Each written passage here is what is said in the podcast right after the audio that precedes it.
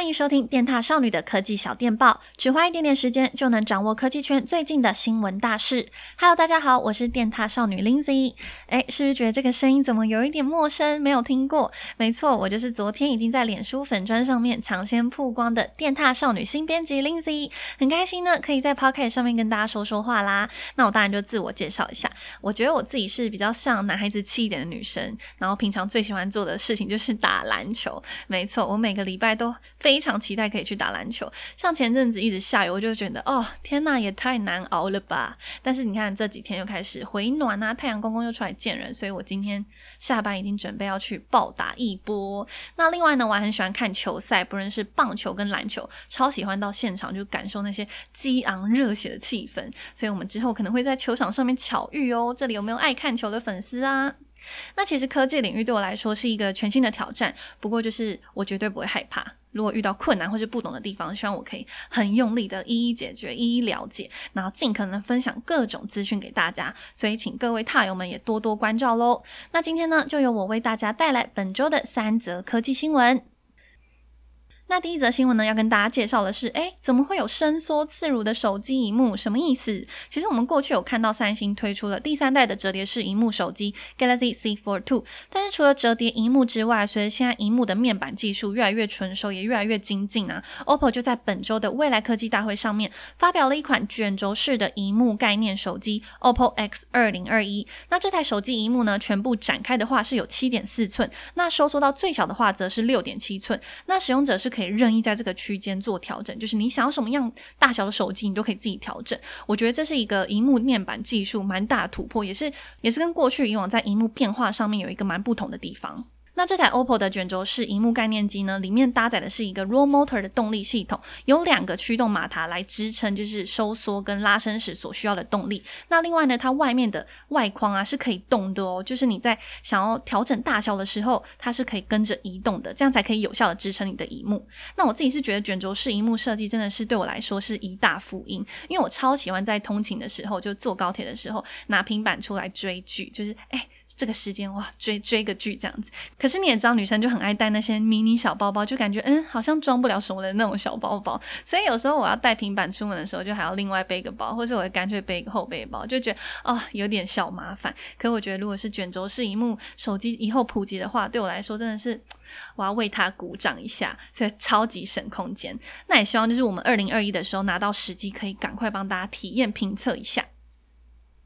那接下来第二则新闻是 LG Signature 全系列的商品在台湾上市喽。那其实 LG 他们的品牌理念就是，哎，以艺术闻名，所以他们所设计出来的家电真是超级美。而且这次啊，他们找来的品牌大使是徐若瑄，所以说哇，美上加美的感觉。那这次呢，总共有四种家电在台湾上市。那第一个呢是 OLED 的 8K 电视，再是悄悄看智慧温控冰酒柜和悄悄看门中门冰箱，然后最后呢是 TwinWatch 的洗衣机，总共四项产品。不不过我跟你讲，价格超惊人，就是你要买的话，你要看你口袋真的有没有够深哦。因为八 K 的电视机，八十八寸的，要价两百一十九万。两百一十九万对我来说真的是天文数字，怕友们听到有没有吓一跳的感觉？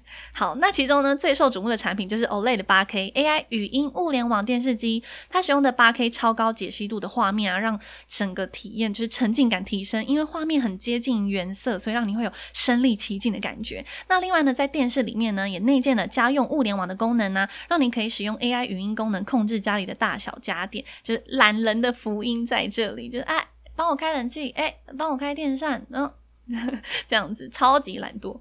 那另外呢，它里面还有内建，就是哎，Netflix 的追剧神器，所以大家一定会很喜欢哦。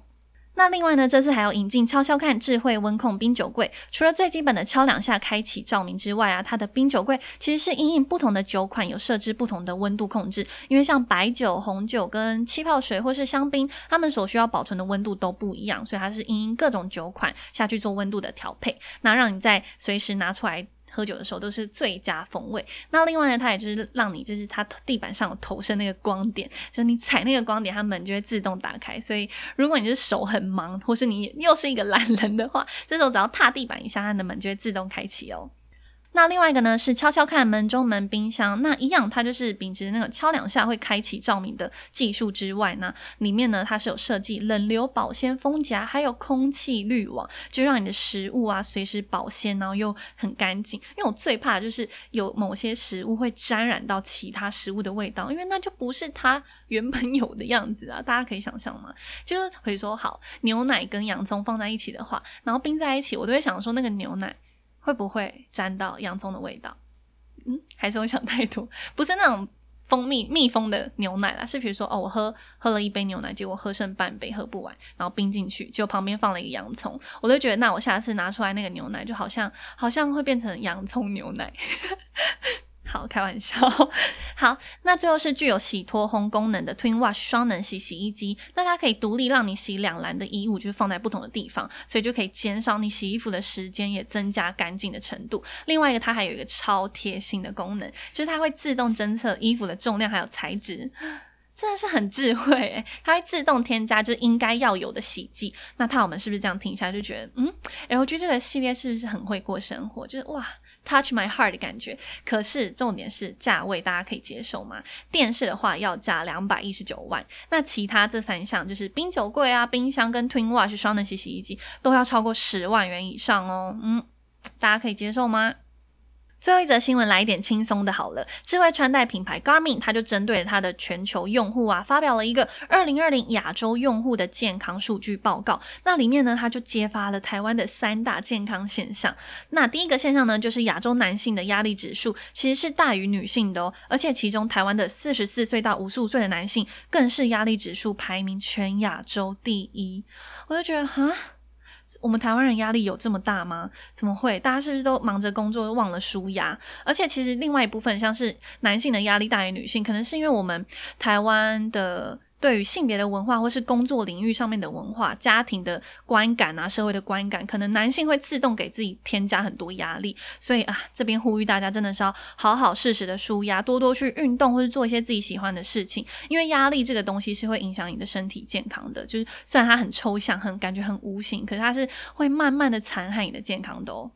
好，那第二个现象呢，是发现不论性别和国家，四十四岁到五十五岁的这个区间的年龄层，运动呢是最活跃的。我是真的还蛮有发现的，就是我周遭啦，因为我发现我爸妈或是一些亲戚朋友啊，都是刚好落在这个年龄层，然后他们超常纠团去爬山或是健身房，就变成好像另外一种社交方式，就好像没有去就啊莫得丢的感觉，就一定要跟上。我自己觉得是蛮好的啦，因为刚好提到说，诶，四十四岁到五十五岁的男性就是压力指数第一嘛，那其实大家真的要。多运动，所以我也希望我的爸妈就是哦，压力不要这么大，就嗯，我自己可以照顾好自己的哦，就是在这边 画下一下。